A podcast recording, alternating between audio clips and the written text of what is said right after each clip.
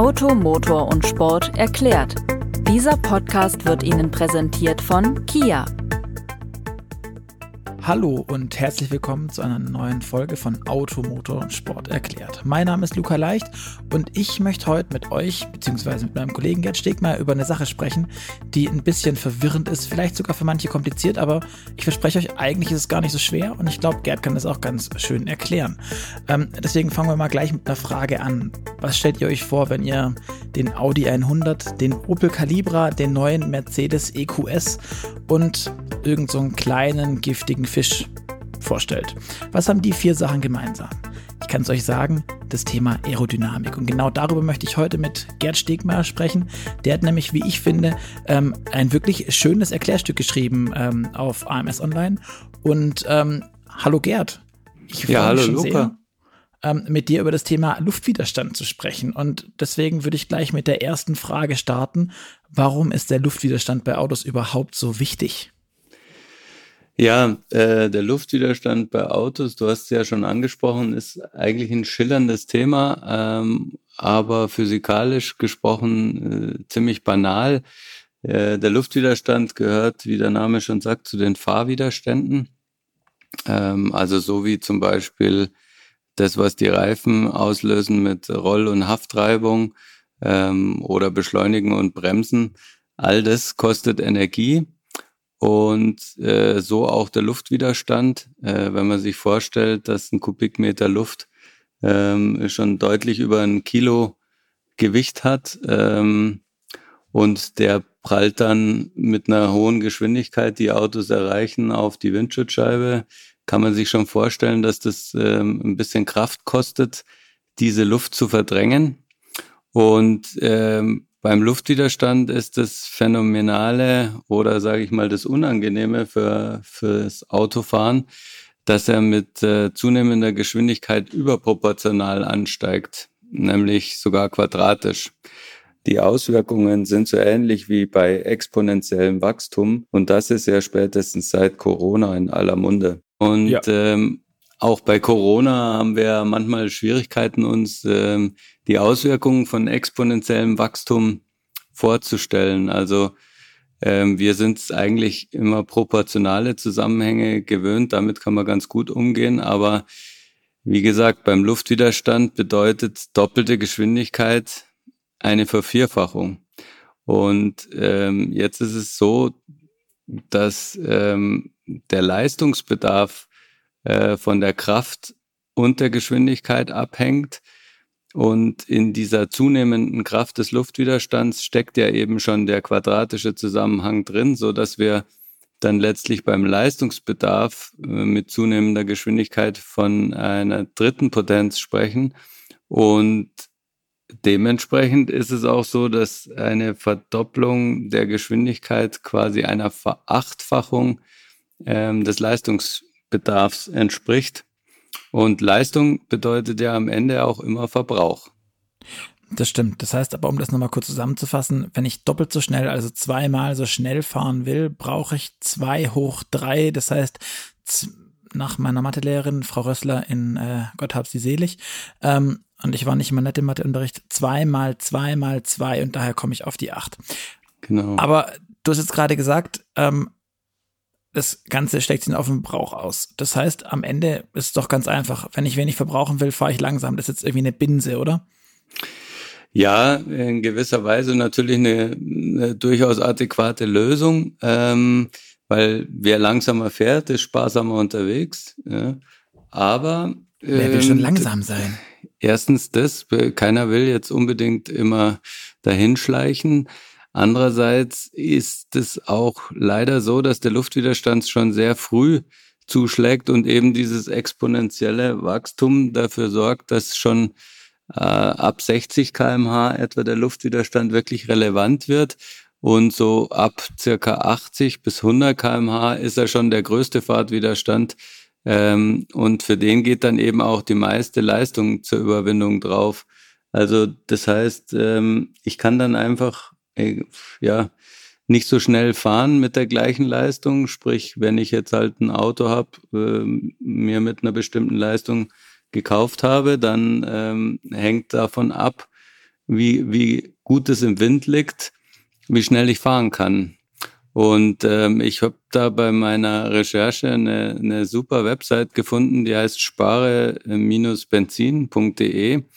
Und die haben mal für einen Golf 7 ausgerechnet, was ähm, bei 100 und 200 kmh für Verlustleistungen nur für den Luftwiderstand anfallen. Und die kommen drauf, dass man bei Landstraßentempo, ähm, also sprich 100 kmh, ungefähr 7,6 Kilowatt äh, braucht, also etwa 10 PS, um den Luftwiderstand zu überwinden. Und bei 200 kmh sind es dann schon 61 kW. Ähm, das sind dann und, fast 100. Genau. Und eine Stunde 200 fahren im, im Golf 7, ähm, ja, brauchen wir also dann äh, nur zur Überwindung des Luftwiderstands 61 Kilowattstunden. Aber Kilowattstunden, du sprichst damit ja von kWh, also der Einheit, in der man eigentlich auch die Batteriekapazität misst. Ähm, jetzt lass mich kurz überlegen, wenn ich dann also mit einem ID3, der hat ja ungefähr so knapp 60 Kilowattstunden, ähm, mit 200 Dauer fahre, dann ist der genau nach einer Stunde leer. Ja, ähm, eigentlich schon ein bisschen vorher, ne, weil der Rollwiderstand kommt ja auch noch dazu. Ähm, aber damit ist auch schon klar, warum diese ganzen Elektroautos ähm, gar nicht so schnell fahren können. Ne? Der ID3 ist auch bei 160, glaube ich, abgeregelt. Ähm, ja, weil man kann sich damit eben nur mit Schnellfahren ganz, ganz schnell den äh, Tank leer saugen, sprich in dem Fall die Batterie. Und insofern ist es auch kein Wunder, dass die Aerodynamik, also die ja, die Lehre von der Windschlüpfigkeit von Autos jetzt mit dem Elektroauto so eine richtige Renaissance erlebt. Wo du Windschlüpfigkeit sagst, ähm, übrigens noch für alle da draußen, es heißt nicht Windschlüpfrigkeit. Wenn etwas schlüpfrig ist, dann ist es schlüpfrig und ihr wisst, was damit gemeint ist. Es ist nicht windschlüpfig. Aber wo du es gerade sagst, ähm, was beeinflusst denn jetzt den Luftwiderstand? Da kommt doch bestimmt auch dieser ominöse CW-Wert, von dem wir alle immer wieder hören zum Tragen, oder? Ja, äh, völlig richtig. Also ähm, gemeinhin äh, spricht man relativ viel bei, in der Autoindustrie vom CW-Wert. Aber es, es gibt natürlich, also das ist die eine große Einflussgröße äh, des Luftwiderstands. Aber die zweite ähm, ist die Stirnfläche. Die Stirnfläche äh, des Autos stellen wir uns so vor wie, wie so ein Schattenriss ähm, der Frontansicht. Also das, was die Fläche, die das Auto in den, in den Fahrtwind schiebt. Mhm. Und ähm, daraus kann man schon ablesen, dass jetzt der SUV-Trend, der ja immer noch ähm, stark anhaltend ist, ähm, für E-Autos eigentlich eher ungünstig ist, weil Einerseits kann man da in, in so einem SUV-Aufbau gut die, die doch recht hochbauende Batterie zwischen den Achsen her unterbringen, aber andererseits macht es die Autos eben höher und damit die, die Stirnfläche auch größer. Und äh, was man jetzt schon beobachten kann, äh, dass auch die etablierten Hersteller ähm, vermehrt mit, mit flachen E-Autos auf den Markt kommen werden, die ja Tesla zum Beispiel mit Model S als erstes seiner Modelle auf den Markt gebracht hat. Ja, und was sich auch dann rentiert, ist eben die Karosse bei höheren Geschwindigkeiten ähm, abzusenken. Also das, das funktioniert ja mit einem höhenverstellbaren Luftfahrwerk. Ähm, das hat zum Beispiel der Porsche Taycan und der Audi e-tron GT. Also die sind schon per se flach, aber die wollen ja auch sehr schnell fahren und deswegen lohnt sich da dann nochmal ein, zwei Zentimeter rauszuholen. Ähm, und das hat auch den Vorteil, dass man den Raum zwischen Fahrzeugunterboden und Asphalt quasi kleiner macht, weil das ist eigentlich so ja ein besonders ungünstiger Raum. Da, da muss die Luft irgendwie durch. Da stehen die Räder im Weg und vielleicht noch irgendwelche Fahrwerksteile. Ähm, da wird die zerteilt und da kann man sich so richtig vorstellen, wie da auch Wirbel entstehen und das ist immer ganz schlecht für den Luftwiderstand und damit sind wir eben beim zweiten entscheidenden Faktor für die Windschlüpfigkeit. Ne, da ist es wieder ohne R. Ähm, und zwar die, einfach die Form ähm, dessen, was im Wind steht. Und ähm, gemessen hast, wird. Hast du, hast, hast du da so ja. ein paar Beispiele an, also welche Formen sind denn, sind denn besonders gut? Also so ein, ähm, du sprachst von den SUVs, man bezeichnet es ja auch gern, dass die dastehen wie so eine Schrankwand. Also was ist, wenn ich so eine, so eine, so eine flache Platte in den Wind halte? Wie, wie verhält sich das? Ist das eher so gut oder eher so nicht? Lass mich raten, eher nicht. Eher nicht. Deswegen ist es auch sprichwörtlich geworden, ähm, dass, dass ein CW-Wert wie eine Schrankwand, das ist einer von den schlechteren. Ähm, also man muss sagen, die, diese ebene Platte, die senkrecht äh, zur, zur Windrichtung quasi steht, die hat einen CW-Wert von 1,1. Ähm, und man muss sich so vorstellen, wenn man den Luftwiderstand ausrechnen will, dann nimmt man die Fläche, die Stirnfläche, ähm, mal diesem CW-Wert. Und 1,1 ähm, wird eigentlich nur noch übertroffen ähm, von noch ungünstigeren Formen. Also man stelle sich vor, man nimmt eine Halbkugel und stellt sie mit der Öffnung in den Wind. Dann äh, wird der CW-Wert noch schlechter ausfallen. Dann sind wir bei 1,3 bis 1,6 beim CW-Wert. Und nur so zum, zum Vergleich, also ähm, moderne Autos äh, schaffen eigentlich alle äh, inzwischen unter 0,35.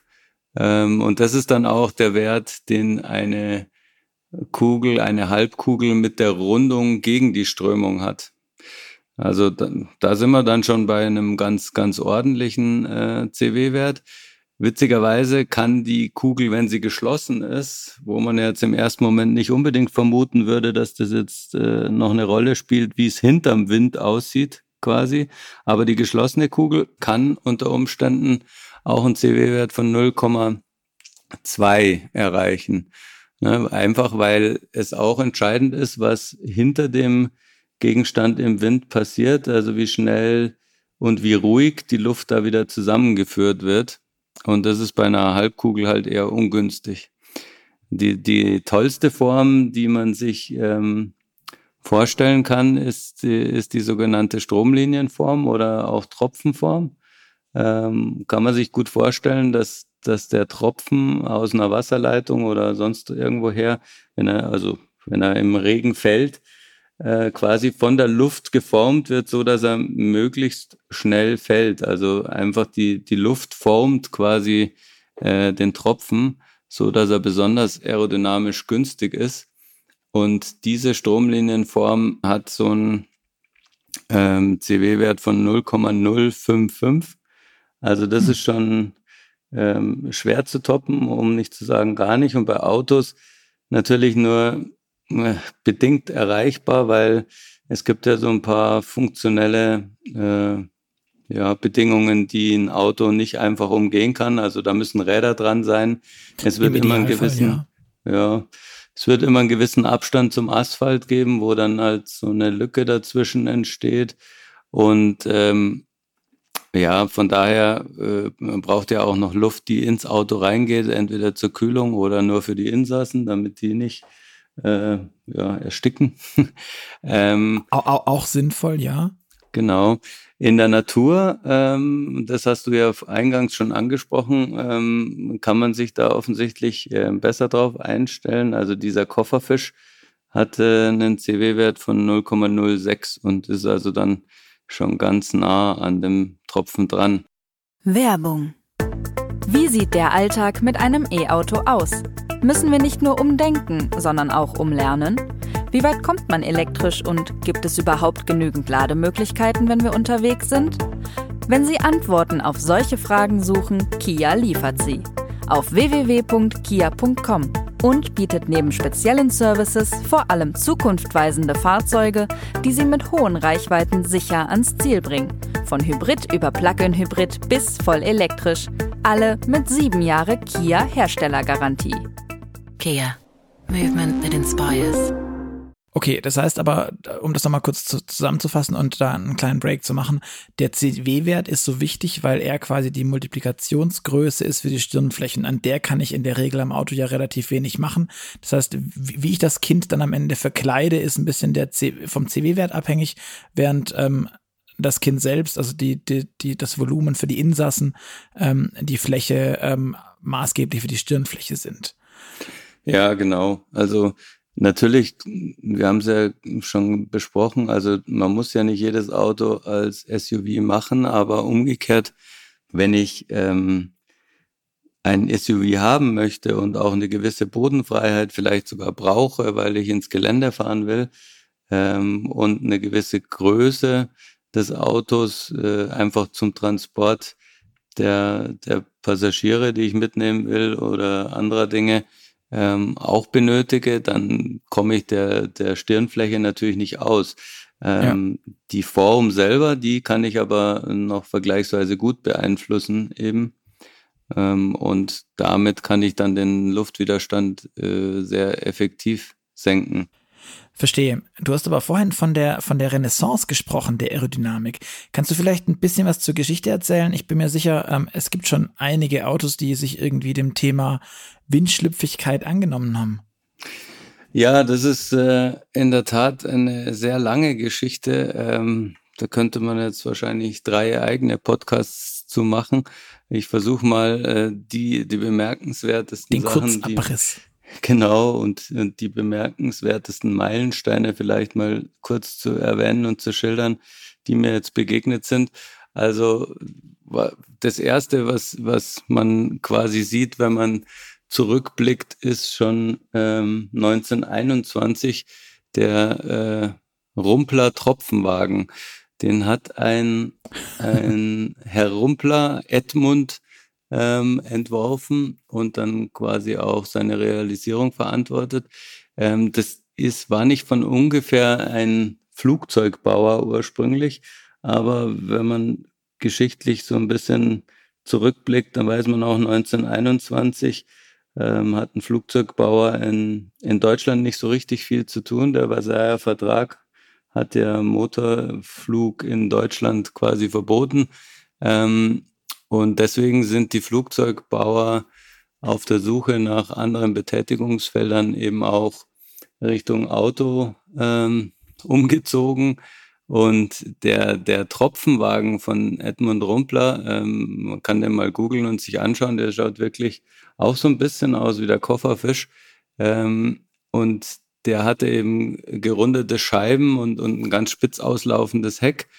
Ähm, und der kam schon damals auf einen CW-Wert von 0,28. Hm. Ähm, das hat man später bei VW im Windkanal mal nachgemessen.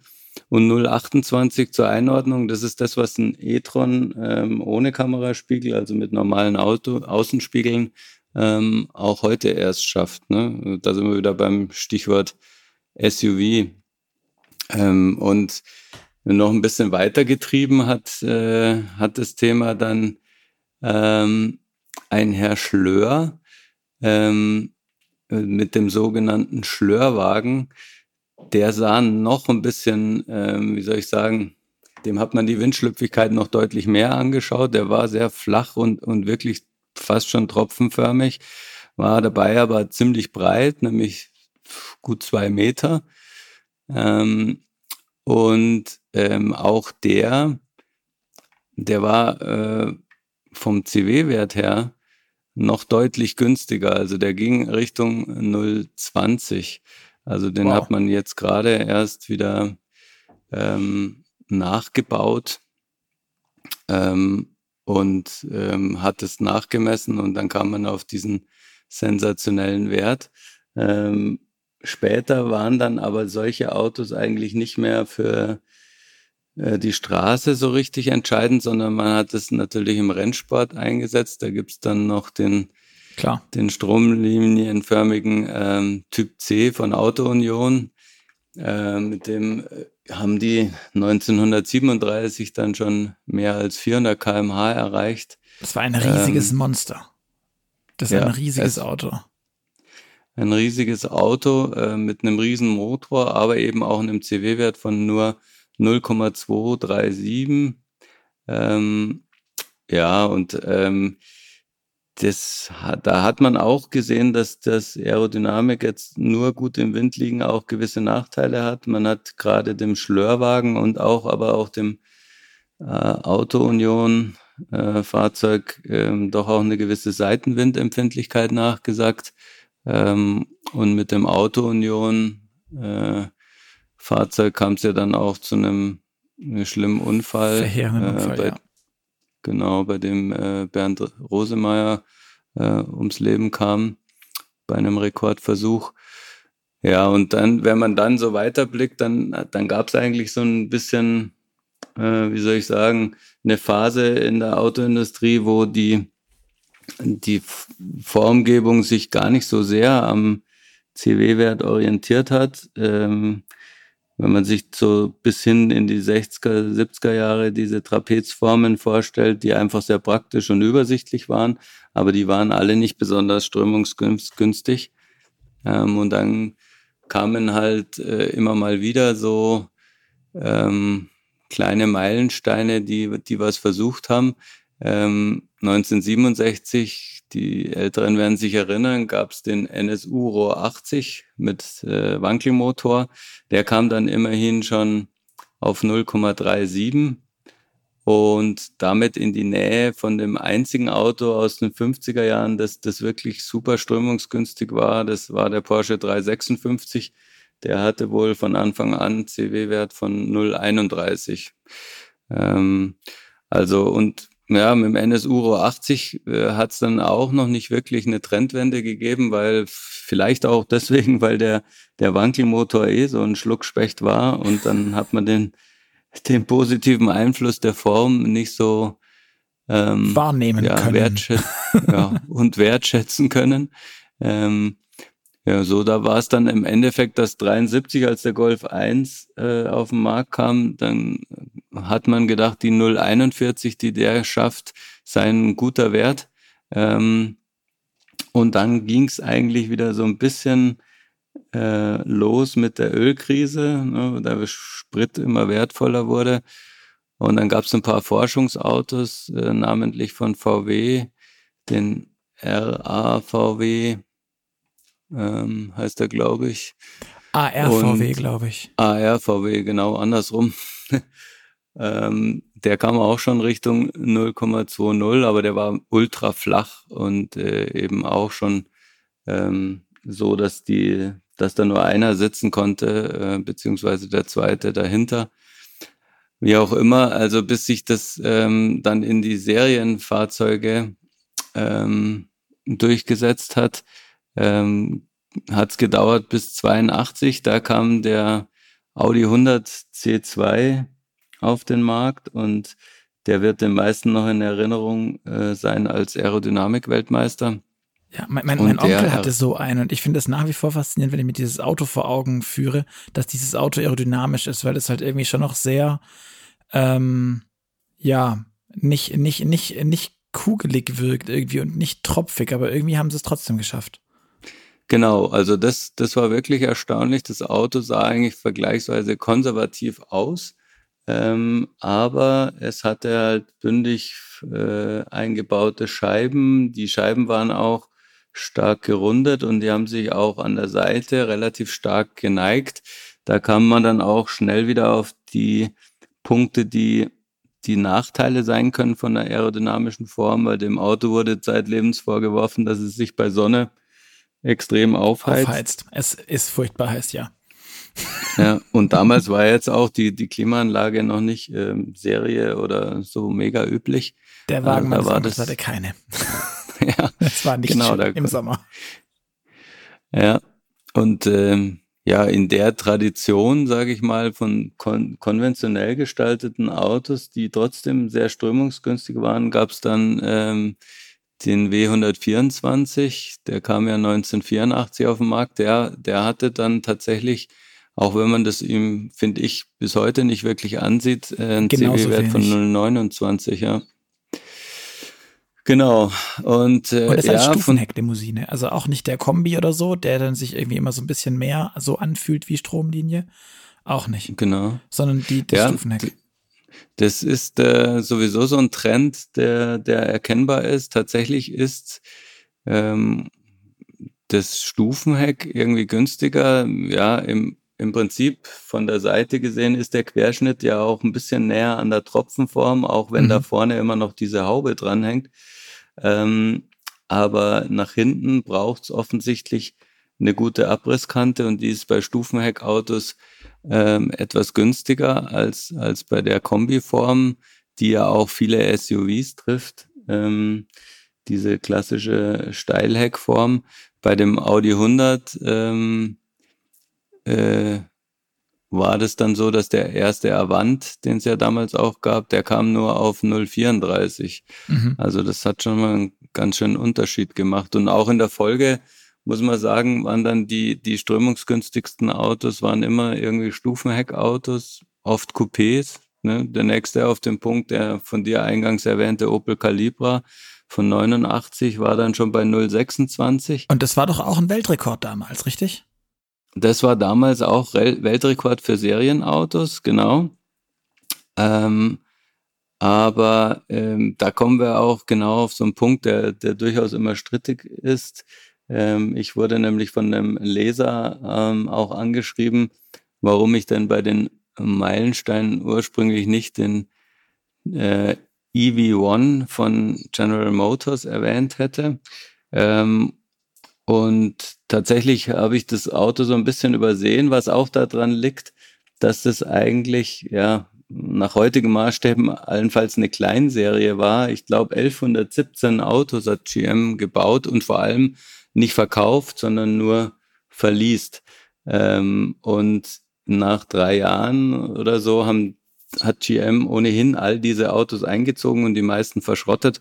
Also das ist sowieso auch eine super spannende Geschichte.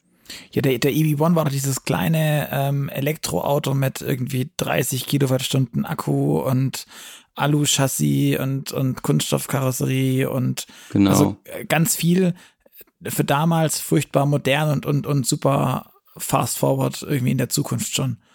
Aber halt nicht Ja, viele. definitiv. Äh, man muss sagen, der, der EV1 eigentlich äh, hatte, hatte General Motors ähm, weit vor Tesla ein, ein Elektroauto, was in vielen Bereichen äh, wegweisend war, bis auf die Batterietechnologie. Das war nämlich noch äh, Nickel-Metall-Hydrid-Akkus in, in der zweiten Generation dann, ähm, während heute ja Lithium-Ionen die, die Batterien sind, die alle unsere E-Autos antreiben. Ähm, aber äh, trotz dieser äh, wirklich ja, schwächlichen Batterie, also so im, im, in der Größenordnung von der ersten Zoe, hatte die Kapazität unter 30 Kilowattstunden. Ähm, trotzdem kam dieser Zweitürer, ähm, ja, der auch so ein bisschen Stufenheckform auf Ja. jeden Fall noch hat, ähm, auf 240 Kilometer Reichweite mit einer Ladung. Das ist schon ziemlich sensationell und das hätte sich die erste auch, Zoe gewünscht.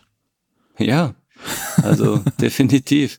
Ähm, und das liegt auch eben am, am CW-Wert, der ähm, bei 0,195 lag. Also das ist tatsächlich Das ist für Serienautos Ansage. ähm, eine richtige Ansage, ähm, weil wir kennen dann erst wieder 2013 ähm, ja das strömungsgünstigste Serienauto damals mit einem CW-Wert von äh, 023 beziehungsweise in einer speziellen Ausführung Blue Efficiency Edition ähm, 022.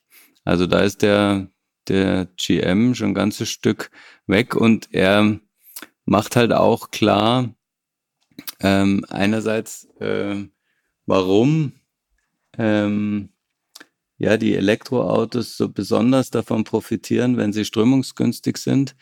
Und gleichzeitig sieht man ihm auch schon so richtig an, dass Elektroautos ein bisschen einfacher ähm, strömungsgünstig zu bauen sind, weil sie halt nicht so viel äh, Kühlluftbedarf haben. Das heißt, sie brauchen nicht so viele Kühlluftschlitze einfach und es geht nicht so viel Luft ins Auto rein, wo sie in irgendwelchen engwinkligen Kanälen natürlich ähm, ja für die Luft einfach schwieriger Ste ist. Steht und nicht einfach durchfließen kann oder durch, ja. was heißt das, lüften. Genau. So, und ähm, jetzt sieht man halt, also jetzt erst, ne, 1996 gab es den GM EV1 und jetzt 2021 kommt ähm, endlich ein neuer Rekordhalter quasi auch wieder von Mercedes. Ähm, das ist der EQS, der jetzt gerade erst vorgestellt wurde. Ähm, bei dem hat, sieht man auch so ein bisschen, ne, dank Elektroantrieb kann die Haube kürzer werden. Ähm, die Windschutzscheibe rückt weit nach vorn. Ähm, und das Profil, das sieht auch von der Seite schon ein bisschen nach Tropfenform aus. Also ähm, ein bisschen aufgepustet auch. Aber ein ja, bisschen aufgeblasen, ja, gefüllt und weniger Kühlluftbedarf hat er auch als E-Auto. Ja, und dementsprechend kommt er mit einem 0,20 auf die aktuelle Benchmark für Serienautos. Ja, und beim EQS hat man ja zudem noch alles so weit äh, glatt gemacht worden, dass man nicht mehr, mehr die Haube öffnen kann vorne. Deswegen gibt's auch dieses, dieses wunderbare ähm, kleine Öffnungsteil vorne links am Kotflügel, in dem man das Wischwasser nachfüllen kann. Kleiner Nerd-Talk noch hier am Rande. Ähm, yeah. aber, aber zurück zum Thema. Was bringt es denn jetzt tatsächlich dann in der Praxis beim EQS, diese 0,2 Benchmark weltweit ähm, bestes aktuelles ähm, CW-Wert in einem Auto? Was, was, was heißt das dann in, in echten harten Zahlen? Ähm, ich meine, die 770 Kilometer Reichweite, die Mercedes im besten Fall verspricht, immerhin nach WLTP. Das ist eine ähm, Ansage. Das ist natürlich schon ein Wort. Das kommt natürlich nicht nur ähm, vom CW-Wert. Also die Batterie ist auch richtig, richtig groß, also 108 Kilowattstunden fast. Ähm, das ist, glaube ich, aktuell die größte, die auf dem Markt äh, zu bekommen so sein wird. Ja. Ähm, aber man, man, kann da noch so ein bisschen rumrechnen mit den ähm, Formeln von der eingangs beschriebenen Webseite und ähm, man merkt dann also einerseits schnell, dass bei der Stirnfläche auch beim EQS natürlich keine Wunder passieren können. Das ist ein Riesenauto ne, auf, im Format der S-Klasse. Das heißt, die hat einfach mal eine, eine ziemlich üppige Stirnfläche von 2,51 Quadratmetern.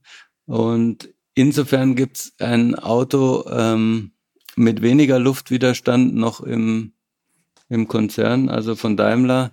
Ähm, das ist die, die A-Klasse Limousine. Die hat nämlich eine Stirnfläche von 2,19 Meter und den gleichen CW-Wert wie, wie früher der CLA, also 0,22. Und in Summe ähm, hat sie dann halt deutlich ähm, weniger Luftwiderstand noch als mhm. die als, als der EQS. EQS. Ja. Ähm, also wenn man dann nochmal zurückspringt ähm, auf den ähm, Auf das Thema Leistung, das würde mich gerade interessieren. Was braucht dann da, da so, so, so ein EQS und so eine A-Klasse zum Überwinden des Luftwiderstands? Ja, also wenn man jetzt mal guckt, ähm, die Form von der vom EQS oder halt den CW-Wert vom EQS auf die A-Klasse übertragen, dann ähm, dann käme man eben nur noch auf einen Luftwiderstand von 0,44 Quadratmeter ist es ja dann bei ähm, mhm. und das heißt, dass bei 200 km/h ein solches Auto ähm, nur noch gut ähm, 45 kW zur Überwindung des Luftwiderstands aufwenden müsste. Wenn man es jetzt erinnern, beim Golf äh, 7 waren das 61 Kilowatt. Ja, und je länger man fährt, desto mehr macht es natürlich aus. Also Jetzt reden wir hier von 16 kW, das sind ja auch immerhin ungefähr 20 PS. Mhm. Ähm, kann man sich schon vorstellen, dass das dann auch beim Verbrauch relevant wird. Mhm. Und wenn man jetzt beim EQS hinguckt, ähm, der braucht dann im günstigsten Fall, also mit einer speziellen Konfiguration, da dürfen die Räder halt nur 19 Zoll groß sein und so weiter. Da braucht der dann 52 kW und das sind also immerhin noch 9 Kilowatt weniger als beim Golf 7. Obwohl es ein viel, viel größeres Auto ist. Genau. Und äh, wenn wir den jetzt, eine, sage ich mal, konstant 200 fahren, ähm, dann macht die Verlustleistung für den Luftwiderstand die Batterie auch erst nach so gut zwei Stunden leer, ähm, beziehungsweise nach 417 Kilometern. Ähm, wir erinnern uns beim, beim Golf, beziehungsweise übersetzt auf dem ID äh, 3 war das schon äh, nach einer Stunde. Nach einer, nach einer Stunde rum. Also ja, trotzdem, die, die Mercedes wissen, bei Mercedes wissen die auch, ähm, dass es nach oben immer noch krasser wird. Deswegen ist auch beim EQS die Höchstgeschwindigkeit auf 210 beschränkt. Gut. Ja, und da, da erkennt man natürlich auch so ein bisschen ähm, den, den großen Vorteil der Verbrennerfahrzeuge, ähm, die einfach mehr Energie in ihrem Tank mitnehmen können, weil der Sprit ähm, enthält halt einfach viel mehr ähm, Energie. Also ein, ein Liter Sprit hat ungefähr neun Kilowattstunden ähm, Energieinhalt. Und ähm, wenn man das jetzt dann vergleicht mit der S-Klasse, die ja auch sehr strömungsgünstig ist, also äh, die ist ja auch so ähnlich so groß wie, die, wie der EQS mhm. und die hat einen CW-Wert von 0,22 wie gesagt, äh, praktisch die gleiche Stirnfläche wie der EQS und die braucht aber dann bei 200 kmh 58 Kilowatt. Ähm, und ja, also der Vergleichswert vom EQS waren eben die 52. 52 sind dann 6 kW wiederum mehr und damit ähm, ja auch ein gutes Stück kürzer, dass der die S-Klasse mit der EQS-Batterie fahren könnte. Genau, das, also das ist theoretisch. Das ist sehr theoretisch, aber äh, ganz krass runtergebrochen auf den Effekt. Ähm, sie braucht halt so wenig, äh, so viel weniger Verlustleistung aufzuwenden, dass sie, ähm, dass man mit dem EQS 40 Kilometer mehr Reichweite schaffen würde ähm, oder umgekehrt. Also man könnte natürlich auch sagen, man packt ähm, in die S-Klasse die EQS-Antriebstechnik und kommt dann 40 Kilometer, Kilometer weniger, äh, weniger weit. weit. Ja. Genau. Das ist doch aber trotz allem sehr eindrucksvoll und das in Anführungszeichen vereinfacht gesagt nur, weil der EQS bauchiger aussieht als die S-Klasse selbst. Ähm, ja. Obwohl die eigentlich ja schnittiger irgendwie aussieht. Wow, Gerd, das war jetzt wirklich ein Brett. Ähm, vielen, vielen Dank für diese ganzen Informationen, für die Daten und für das Erklären vor allem von diesem doch am Ende etwas komplexen Thema CW-Wert. Aber ich finde, man kann es jetzt eigentlich ganz gut verstehen, was es bedeutet und vor allem auch, warum es so wichtig ist. Daher nochmal vielen, vielen Dank, Gerd. Und auch natürlich an euch da draußen, vielen Dank fürs Zuhören. Ich hoffe, euch hat's gefallen und ich kann an der Stelle noch einen kleinen Tipp geben. Googelt wirklich mal das eine oder andere Modell, von dem wir vorhin gesprochen haben. Eines meiner Highlights ist in jedem Fall der GM dem EV1 mit seinem verblüffenden CW-Wert von 0,195. Sieht ein bisschen knutschkugelig aus, aber irgendwie auch ganz nett mit seiner verdeckten Hinterachse.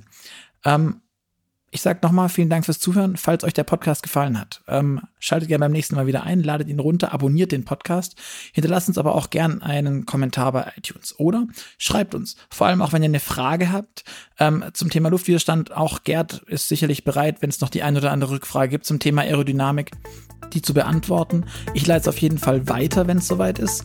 Ähm, und dann bleibt mir nicht mehr viel zu sagen als vielen Dank fürs Zuhören. Bis zum nächsten Mal und danke nochmal, Gerd. Tschüss.